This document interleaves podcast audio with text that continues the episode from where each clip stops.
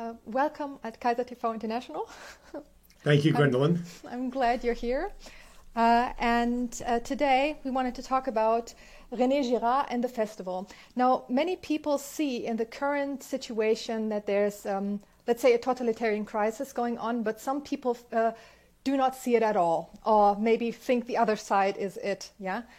How come you, um, let's say, uh, how do you view the situation and why?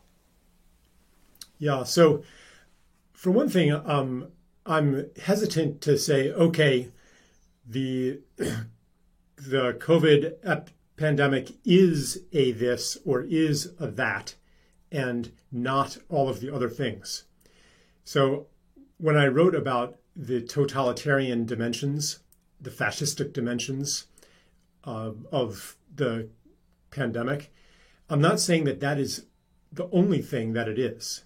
What I'm saying is that whatever else it is, it is also uh, a perfect example of what I've been calling a Girardian crisis uh, or of Girardian dynamics. And I guess I'll explain a lot more about what I mean. Girardian referring to the philosopher Rene Girard. Um, so, so do you want me to, to yes, go yes, deeper yes. in right now? Yeah, go, go deeper yeah. in.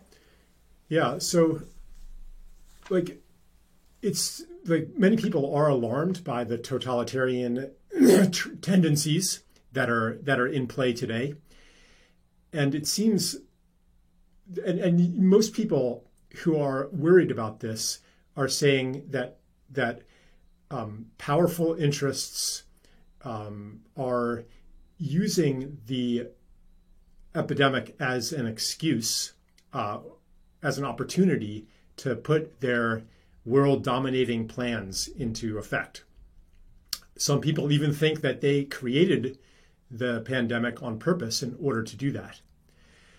But what I've come to understand is that there is a um, deep connection between the ways that society react to a pandemic and the ways that we react to any serious crisis.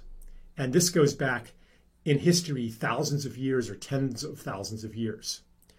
So Rene Girard, he wrote a book called Violence and the Sacred that argues that basically that ancient societies faced that the most um, he argues that that the most serious crisis, the defining crisis that ancient societies faced was cycles of vengeance was tit for tat violence, blood feuds, where you know maybe somebody would harm somebody else, maybe even by accident, and then or kill somebody else, uh, or insult somebody else, and then their relatives would get revenge, and then the the relatives of the first person would be like, "Whoa, that was excessive. You took too much revenge. We're going to get revenge on you." And back and forth it goes, escalating drawing more and more people into it. Like you were, maybe you didn't harm my relative, but you were you were there and you didn't do anything to stop it.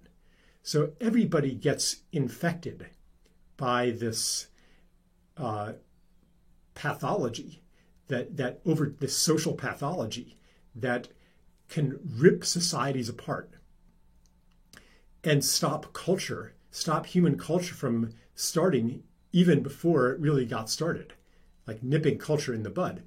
Well, what did societies do in response? So Girard uh, draws on anthropology, literature, mythology to say that what happened was all of this bloodlust, all of this desire for vengeance, all of this uh, feeling of injustice would be channeled onto a single person or a small group of people they would be the scapegoats. And everybody would basically lynch them, murder them, and peace would reign after that happened. Would it? So, yeah, because everyone, well, yeah, because everyone is united in violence, in violence against a subclass of people.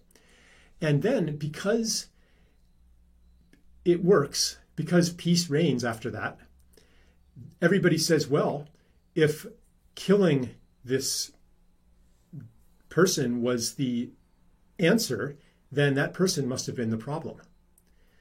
So, so they are memorialized in mythology and legend as the evildoer.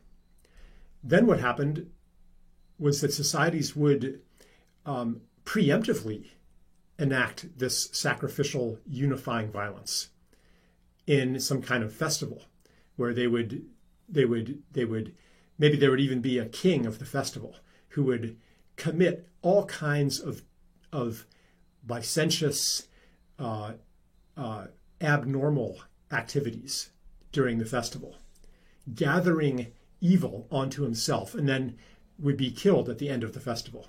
So so even today carnivals have like a ceremonial king or queen this is a vestige of that practice. Okay, so what's happening today?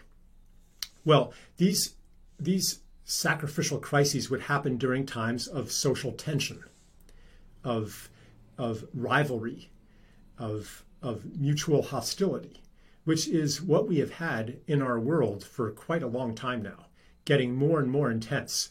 I mean, the polarization of society did not just start in 2020 in my country, it's been intensifying over my entire lifetime, especially with the election of Donald Trump. But this is true everywhere. So we have intensifying rivalry, um, civic hostility, and now here comes coronavirus. So these these at first the um, the fear gets channeled onto a virus. People are in a state of anxiety already, and now all of a sudden, oh, here's something to be afraid of. It's almost a relief to be shown something that you can be afraid of, like when you go watch a horror movie and all of your unconscious fears are, are shown to you in a certain character. And you get a relief when that when that evil guy is destroyed by the good guys in the movie.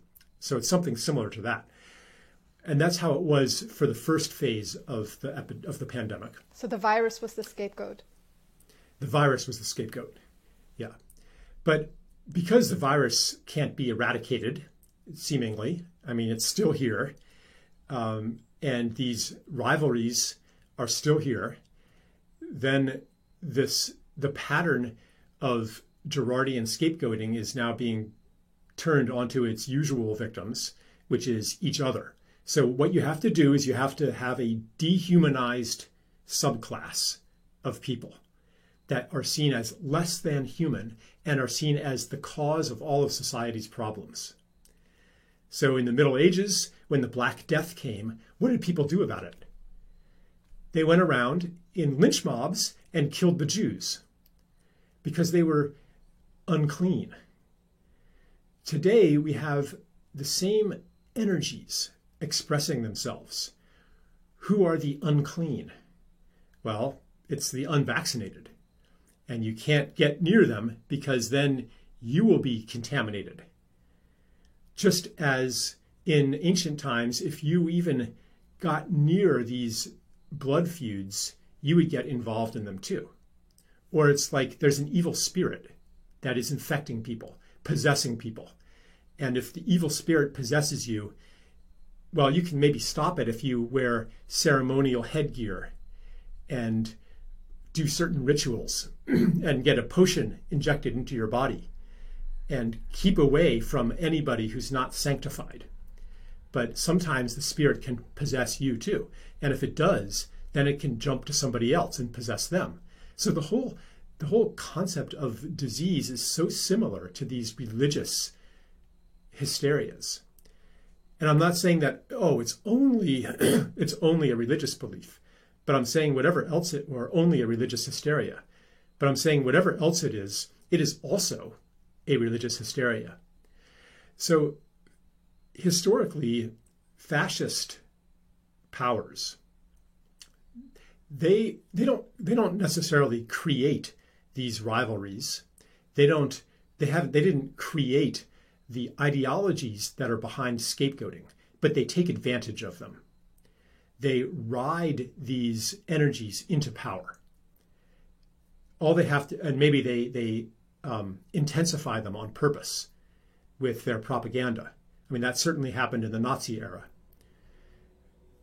and that's happening today.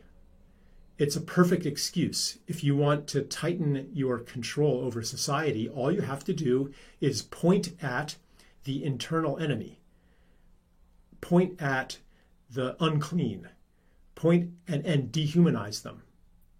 And then to stop this threat, any measure is warranted. So that's that's I guess part of the basic layout of this um, essay series, and it goes into a lot of other topics that are related, but that's the the skeleton of it. Mm-hmm. But now it is, uh, if, if you look at who is doing it with the whole propaganda and maybe who's using these tensions, you could say there is a force in, uh, in the room, let's say, that is uh, responsible for societal corruption because it's not exactly helping in reconciliation, but uh, stoking resentment and stoking rivalries wherever it can. Um, uh, and then try to uh, then tries to you know divert attention away from itself onto some scapegoat uh, somewhere in the public.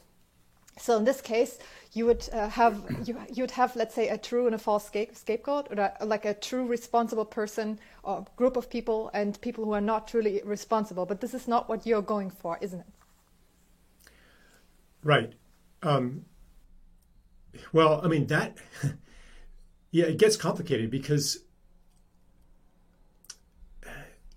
So this is this is um, a deep uh, pattern of diagnosis in our society. If there is a problem, if something bad is happening, if there is evil afoot, our habitual response is to find the perpetrator.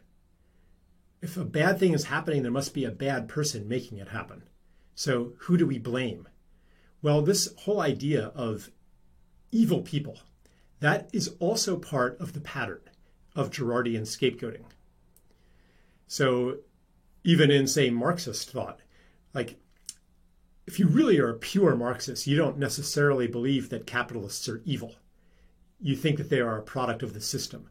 But most leftists today say, well, it's those greedy corporate executives, those greedy politicians. And if we eliminated them, if we kicked them out, then society will be better. Not understanding that the structure of the system either attracts greedy people into those positions or turns them greedy when they get into power. And you can get rid of those that class of politicians, but new ones will come up that are the same as the old ones. So so it's so so who is responsible then for the evils that we experience or who or what? Well, yeah. So that's the question to ask. If it's not evil people, I mean, evil is a way of dehumanizing people. So the, the resistance to COVID totalitarianism is actually, in many ways, part of the same way of thinking that the totalitarians are. We have to go to war against the evil people. Now, I'm not saying that there aren't some highly psychopathic people in power. But that, in my view, is not the fundamental explanation for what's going on. And so you ask, well, what is the explanation?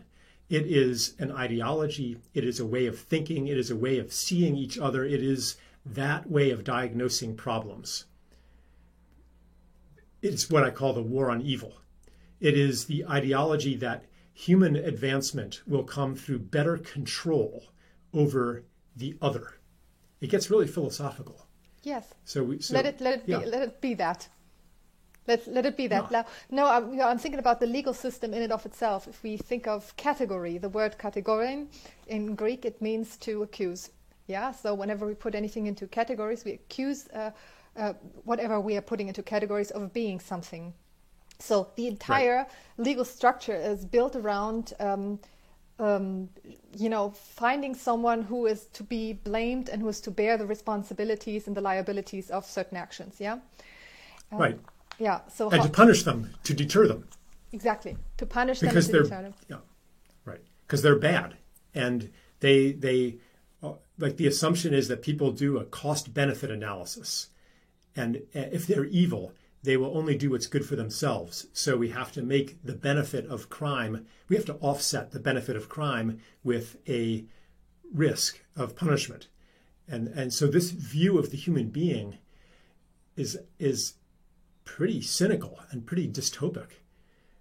And it is part of a, a larger ideology that sees nature as an endless war of each against all, every organism striving for its reproductive self interest, and sees the world outside of ourselves as a random, um, a random melee of, of forces that are pushing masses around totally randomly. There's no intelligence in the world. There's no um, purpose in the world. There's no consciousness outside of ourselves. So human advancement means imposing intelligence onto a world that has none on its own. So the whole mentality of civilization, the, at least the dominant mentality of civilization, is a war mentality. And, and so this and I don't want to like engage in, in philosophical bypassing or philosophical escapism because we have real issues right now. But I think it's important to understand that that we cannot solve the problem simply by kicking out the bad guys and replacing them. What is going on in society right now, the totalitarianism even, is also a, a reflection of our consciousness. It's a reflection of a mentality of control that pervades everything. And so I think we need to work on all of those levels at once and understand like why are the why why so like say why do some people say Bill Gates think it is a good idea uh, to surveil and track every human being and every object all the time? And and to to even you know maybe implant um, nano devices in people so that their location is tracked or make everybody have an app like the one in Australia where they randomly text you and you have to respond with a selfie to prove that you are at an authorized location. I mean the Nazis would have would have loved that kind of technology. Why do we think it's a good idea? The answer. Wait, and it sounds like an abusive boyfriend. To be honest, yeah. exactly. Yeah, it's about control. And why do they think it's a good idea? Because they believe that control is good. Because I'm good, and if I have more control over the world, I will make it a better place. I will administer it rationally. You can see the parallel here with the fascists and the Nazis of the, of the early 20th century. And you can see how, how I mean, the parallel with 1984 as well, in which O'Brien, the representative of the party, says, oh, well, this is all for the greater good. And for the greater good, we have to increase our control. And to do that, to increase our power, he says. And power is the ability to make others suffer. So we have to make everybody suffer as much as possible for their own good. We have to control them for their own good. So, so if you think that that say Bill Gates is like this, you know, gloating evil monster, you know, you, you look at the guy and I mean, okay, like I'm sure that he has some unprocessed shadow, you know, and he probably has done some things that are pretty horrible, but you know, you don't have to see him. But you know, he's probably a complicated human being, just like you and just like me. And do I know that if I were in his situation, in his birth circumstances, in the uh, ideologies and paradigms that immerse him, do I know that I would do any differently? It's understandable that someone like him, who has made a fortune from technology and who desperately wants to believe that he has done a good thing in the world, would want to push this even further and make our immune systems a subscription service a mandatory subscription service with updates every six months through a medical procedure that kind of like a Microsoft update doesn't really work that well, but it's better than not getting the update maybe and like it's a mandatory subscription service for the rest of your life and we're going to add more and more and more of those like mm, it seems like you know progress and, and, and it's part of a bigger mythology that that human destiny lies in the perfection of our domination of nature. So we're, yeah, okay. Why? I'll pause why? there. Why? The question is why is progress and uh, linked to increase in control? Well, this is partly a historical question and partly a philosophical question. Uh, but you can look at human history as a steady increase in our ability to control the world outside of ourselves. There are other ways to be human that seem that seem much more natural uh, when we have a different understanding of the nature of reality. When we understand, and this is coming in um, through complexity theory, where we're now understanding and e- ecology that nature is not just this random um, devolution to entropy, but that complexity and life uh, and beauty and order are innate properties of the material world.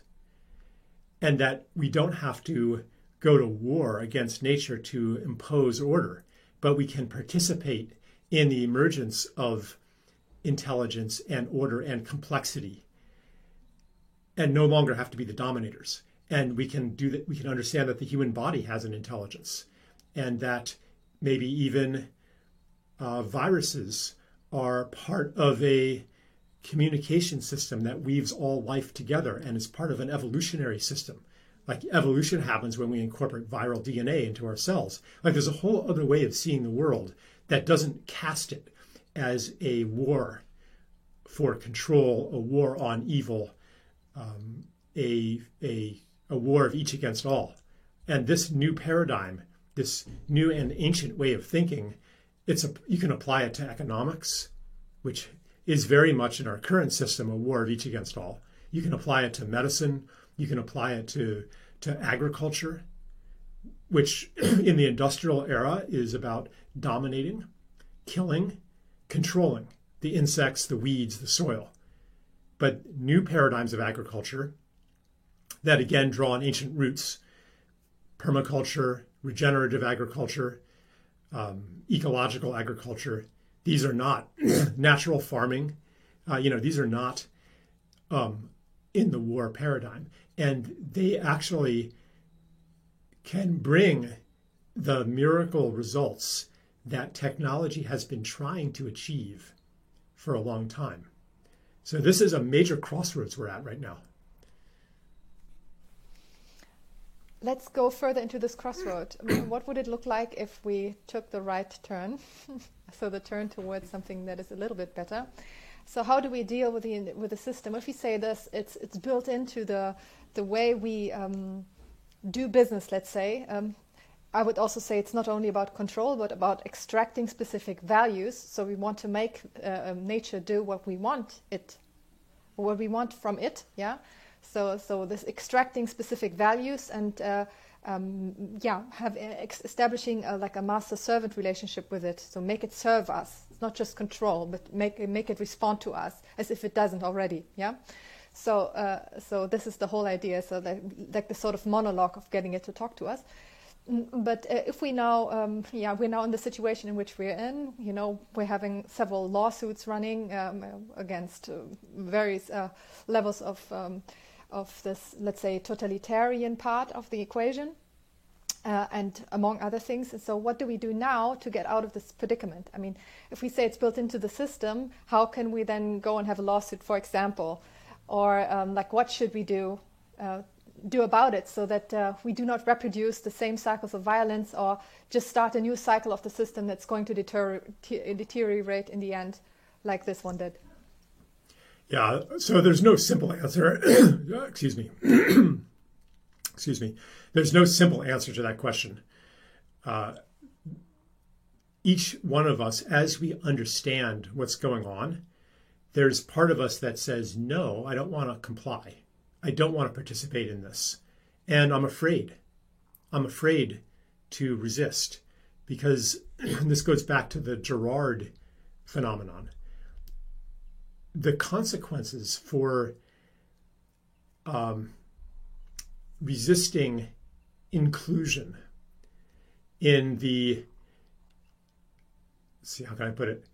The consequences of being in the scapegoat class could be death. So, like, say, during the witch hunts, for example, um, the best way to protect yourself, because they were going around and accusing anyone of being a witch, especially if you were a woman, the best way to protect yourself would be to join the mob and you accuse somebody of being a witch. During the violence in Rwanda, like a lot of Hutus were appalled by the violence. They did not want to be part of Hutu power. They did not want to roam around with machetes and kill Tutsis. But if they did not join the mob, the mob would turn on them too. So the the the fear is intense and it's instinctual. People, we have like a, a deep seated cultural, maybe even an instinctual reaction. Uh, it's an instinct to, to you, you look around, okay, what is the acceptable thing to do? How do I display normality so that I will be part of the in group and not part of the scapegoated out group? So, really, what I'm saying is what is needed right now is courage to identify this tendency and to listen to something else. To listen to, you could say, listen to that to that no, to listen to our basic humanity, to listen to our heart. And for one person, it might mean, um, you know, like the, the airline personnel in the US now, like just all calling in sick using their vacation time because they know that they're facing getting fired for not being, for not um, uh, acquiescing to a certain medical procedure. Uh, for somebody else, it might mean speaking out when you know that you're going to get uh, criticized or censored or canceled. Um, for some, uh, or it might mean joining a public protest. It might mean filing a lawsuit. Uh, we can't say that if you use anything from the system, then you're contributing to the system. Um, that you know, you can argue that both ways.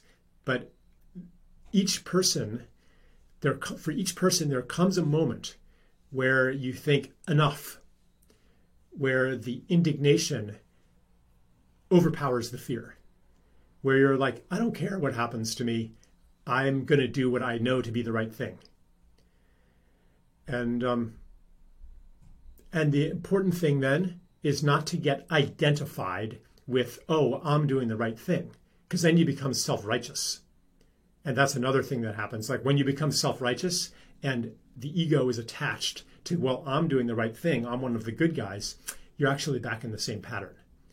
We have to also be willing to make mistakes and learn from our mistakes and to, to, to, to not be doctrinaire, but to, um, like, you know, a lot of people who are opposed to certain um, medical policies, like they become unable to, they become very um, undiscerning.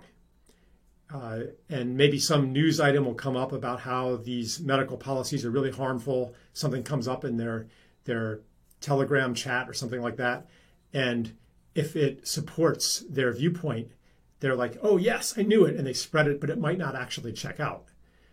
Uh, and this happens, of course, on the mainstream side as well. This is part of the information warfare, uh, where, where and the hypnosis, the mass hypnosis, the, the selection bias, where people only look at and believe and accept the things that say, yep, you're right. Uh, and this is also part you could also frame this in Girardian terms. It's part of the apparatus that says we're the good people, they're the bad people. So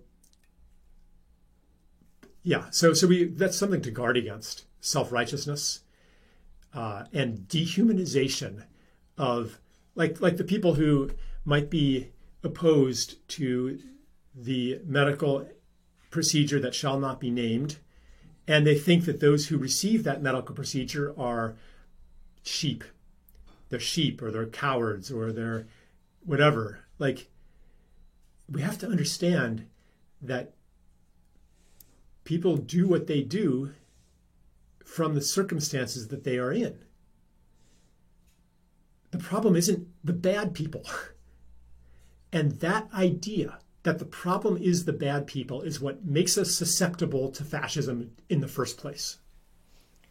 You know, if the bad people only do what they do because they know no other way, or because they're like somehow ignorant, you can you can make this point, or yes, they're unconscious or they don't really feel what they're doing, because, for example, they have no uh, contact to the common man. Let's say, I would say a person right. like like, or they're under economic pressure, or they're under under exactly. uh, social pressure, legal pressure ideological pressure? Or afraid that something yeah. might happen or that they are like the, the elites are like sort of afraid of regicide and then you know the populace is afraid of uh, becoming part of the scapegoated class you know or the, the substitute scapegoat, scapegoat for the for the regicide. So uh, everybody's afraid of being killed by, by everybody else or being blamed by everyone else.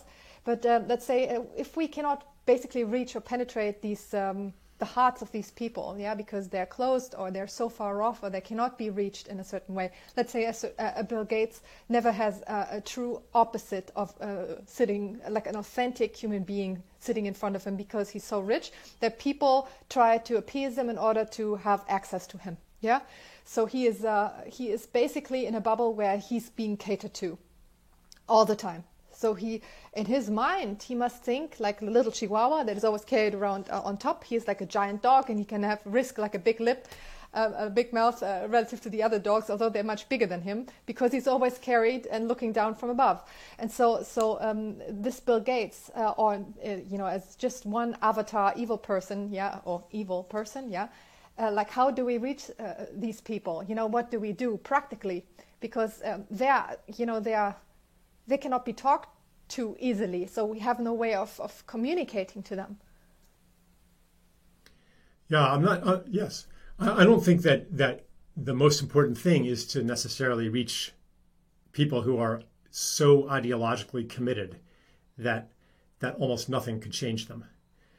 Um, they only have power because they are riding a public consciousness and maybe manipulating it.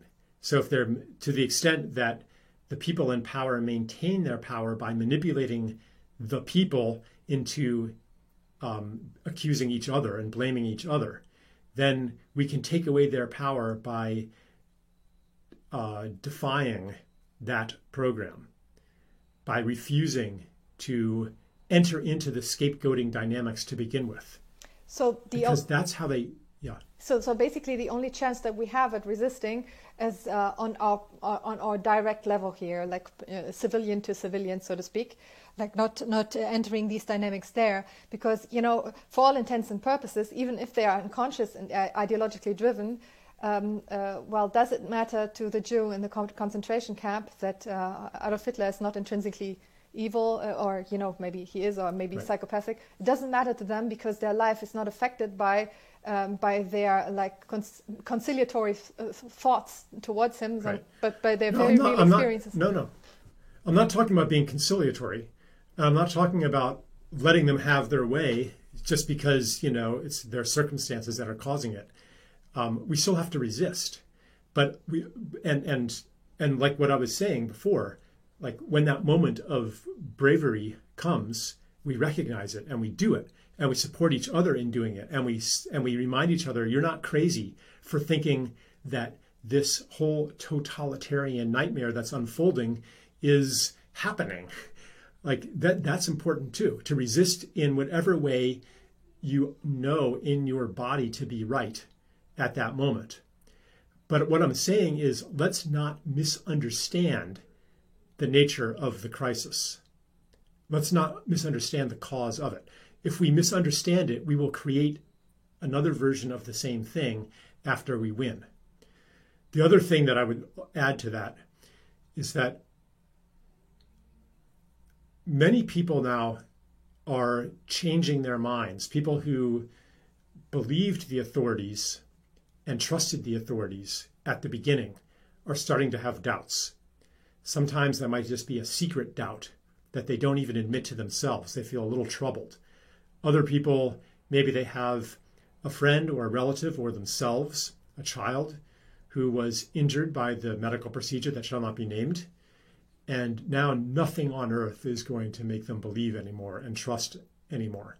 And that is happening to way more people than the official statistics uh, are suggesting.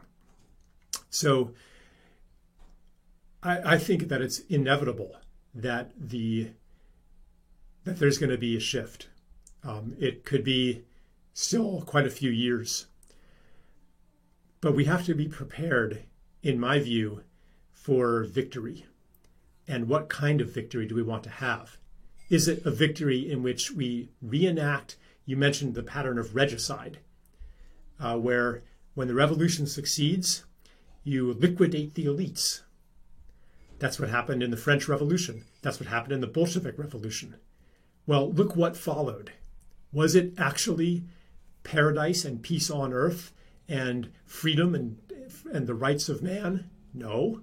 It was a bloodbath that intensified and was followed by a dictatorship of Napoleon, you know, of Stalin. We don't want that. We want to end the pattern forever. How? It, it's people power. There, there's, there is, it is non-compliance. We're seeing signs of that already. I just saw a video of a guy. They, they, they, they came in to his workplace. They said, "Okay, get vaccinated right now. There's a clinic van right outside. Get vaccinated right now or you're fired. Oops. He, isn't this weird? Like all of a sudden I have to be careful of my language so as not to get censored. It's like, what is this like East Germany again where we were careful? Like it's isn't it incredible how these we know how to do it instinctively. We know how to survive in not just a fascist state, but we know how to survive in this human drama where you have to display the signs of belonging. Otherwise, you get scapegoated. I mean, it's, it's amazing how easily we get used to that, how easily we self censor. Anyway, the, the, they came in and they said everybody's going to be fired if you don't comply with our medical procedure. And the, everybody walked, they, everybody just put down their equipment and walked to the gate and we're, we're, we're quitting. And he said, before we even got to the gate, they changed their mind. This is amazing. The, the, it's absolutely amazing. Yeah. Yeah. The people in power, the institutions in power, ultimately only have power because we consent to it. If you're the one person who doesn't consent and everybody else does, then you lose. So it takes courage because you don't know if you're the first who does it, if others will follow. And so, so again, I come back to um, this other instinct in the human being called courage, where you care about something more than you care about yourself. That is what true people power is. When that spreads, and everybody starts caring about something more than themselves, they become impossible to control. Hmm. But like, how do we get there? Let's say, um, you know, in the beginning, it was still I was still personally f- feeling very calm about it because I, like I said, uh, you know, I realistically looked at the risk and I like did not think it was that apocalyptic on on my part, just personally, just for me. You know, I'm not saying I'm not, you know, diminishing anyone here.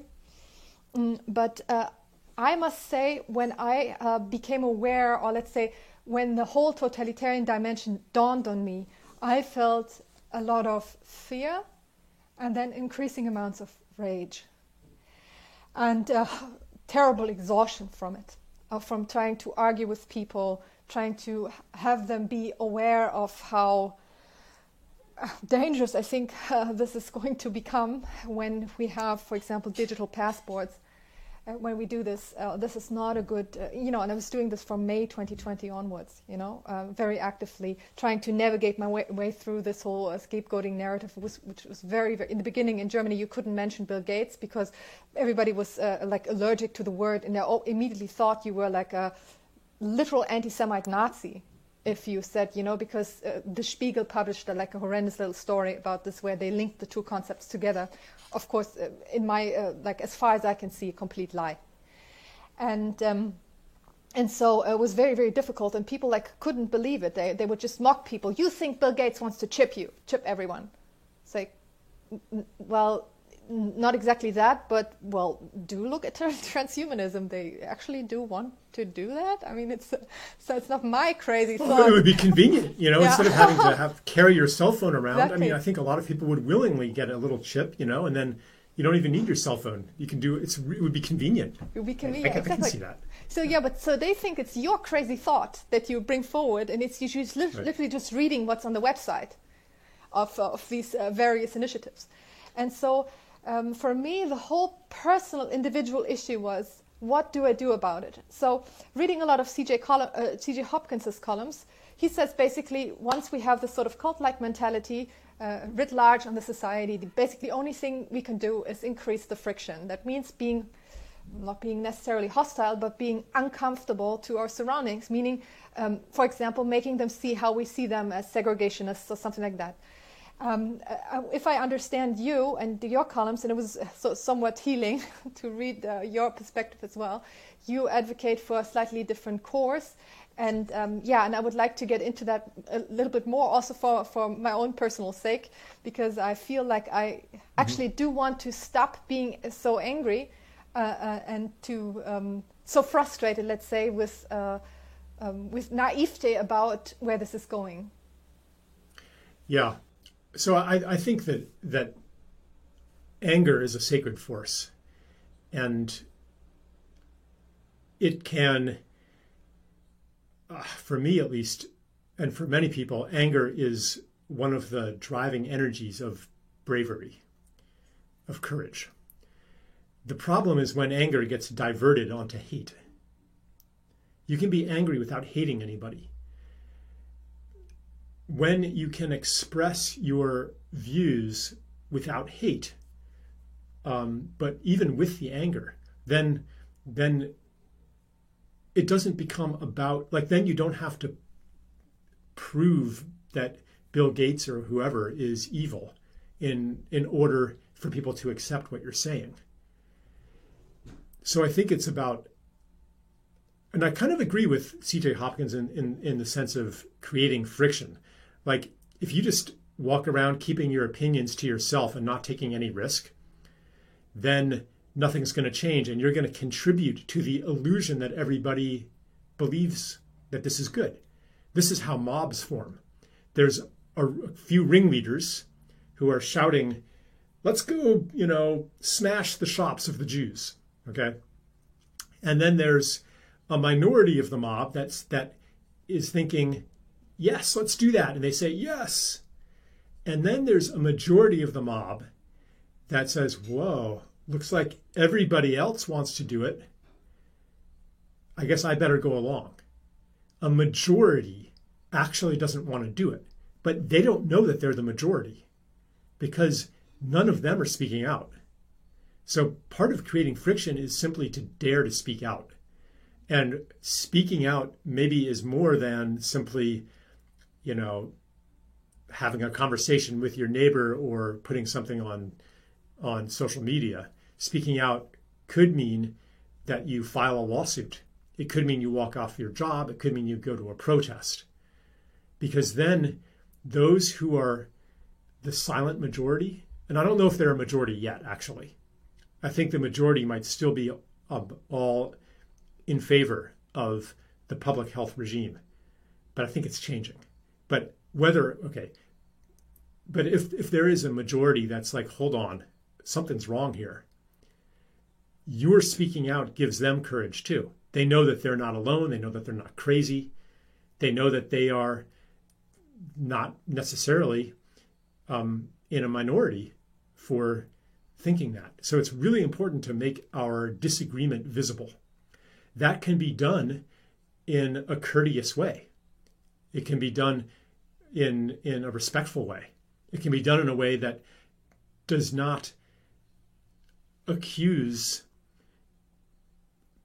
you know people of being evil uh, psychopathic uh, sheeple uh, whatever whatever epithet that you apply to those who disagree with you you don't have to do that and that doesn't mean that you are silent about i mean like, there is actual corruption.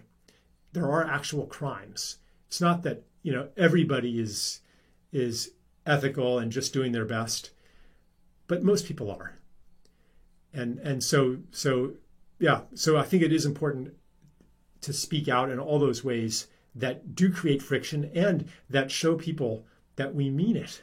Like we actually care about this enough to put ourselves at risk to put our jobs at risk and not just to politely do a, do a protest and stay within the lines and then go home again as if nothing happened. Although that's becoming impossible now. I mean, the protests are, are you know, getting a really strong police response. But mm-hmm. they're doing yeah. the same here in Germany. Protests against the uh, corona measures are uh, de facto forbidden. So we uh, cannot. Uh, they forbid them every time now. Uh, so we cannot actually, well, then we're not allowed. People go anyway, but uh, we're like officially not allowed to do so. But the thing that uh, the burden that we uh, that I see in society right now is especially is what you say, say the whole scapegoating burden, and that makes it very difficult because people, even if you if you communicate politely, attribute your thoughts to. Um, to some form of, of evil. Let's say, even if you say this is a sort of proto fascistic, what we're doing here, relativizing the Holocaust or something like that. That's the, that's the first accusation that comes. How dare right. you? I mean, they literally put yellow stickers onto people who ha- have had a certain medical procedure, you know, or like or who didn't like who didn't. Sometimes they mark the the un. Uh, procedured yeah and sometimes the procedured ones you know the yeah and um, yeah. with yellow stickers or something like that and you know they literally don't see how similar this looks to other times in history and they refuse, yeah. refuse, flat out refuse to be compared. You know, I, I like okay. So I wrote an article called "Mob Morality and the Unvaxxed" that was about about um, about you know it was one of the Girard series, and I got um, widely denounced online and, and canceled um, for exactly that for relativizing the Holocaust, for you know spreading disinformation, for being an anti-Semite. Yeah, that's funny. And like, case. I mean, I I had to laugh. Yeah. you know, like I'm like, gosh, I, I am annoyed at my father sometimes, but does that make me an anti-Semite? I mean, really? Like, can't you think of a better accusation than that than to call me an anti-Semite? Yeah, yeah, yeah. Um, but but what I and I so I thought you know about this whole relativizing the Holocaust thing, and I thought and they said, "Oh, I'm I'm insulting the survivors and the families of the victims and stuff." And I'm like, "Hold on a second.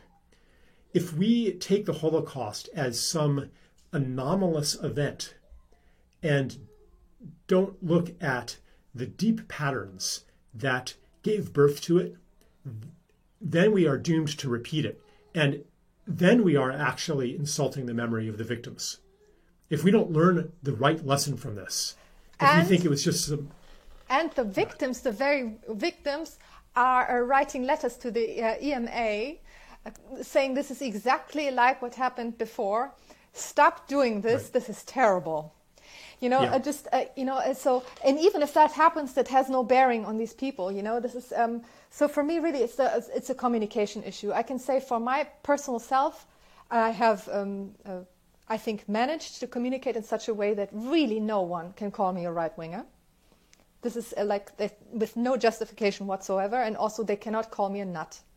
Uh, yet, um, uh, you know, I find, you know, even if we can't get through to, let's say, the top elites because they're they have this sort of narcissistic bubble around them. Uh, on the one hand, and on the other, on the other hand, they have these deep-seated ideologies, and that blinds them completely. We, um, we as a populace need to somehow get through to each other and so uh, um, so so people seem to already have begun to think um, certain thoughts in and of themselves are dangerous. You say in one of your articles that um, you know, uh, let's say the the person who is more skeptical can think two thoughts. Number one, that the that the, our system of knowledge pro- um, production is not as sound as we think it is, and that uh, on the political um, establishment is not as trustworthy as, as we think it is. And these two thoughts I find are more and more criminalized in and of themselves. It's like you're a denier, so, so science denier, yeah, you deny. This, this is sort of like a, uh, um, a category of uh, a religious category almost. And if you think that um, politics is untrustworthy, you actually don't want democracy. That's what they think. You're anti-democratic. You don't want democracy. So, um, what sort of communication strategy would you propose to get um, through this fog? Hmm. What kind of communication strategy? Uh, the strategy is persistence. And what what I, I find like in the last year and a half, um, I have gone through some periods of really strong doubt and despair, and I've gone to be I've gone to places like, okay, what if I'm totally wrong? What if all of these public health policies are necessary and I've just been oppositional and defiant because of my childhood or something like that? Like, how do I know that I'm right? And and and like why do I believe what I believe? Like I've gone through a very deep inquiry and of of putting everything on the table. Because if I ha- if I don't do that, then I don't actually have certainty. I don't have conviction. And people will detect that and they won't trust me. So my for me effective communication depends on like a kind of honesty with myself. So I came down to like certain things that I see it and I'm just like I react on a body level like I saw a photograph of a COVID safe school where, uh, uh, or daycare, where all the three, four year old children have to stay inside a circle that is at least two or three meters apart from all the other kids. So they're all isolated in a circle and they're all wearing a mask. And I'm like, I know in my body that this is wrong. I can rationalize that by saying, oh, you know, it doesn't do any good because the virus is transmitted by aerosols, not droplets, and children have are not very, you know, much at danger, et cetera, et cetera. I can put all of that on top of what is actually just a body response to no, this is not the world of the future. No. So I come down to those to those deep convictions and from that source, from that that um, stability, I'm able to be um, a more clear and, and effective speaker. I mean, we think that it's see, it's not really about strategy.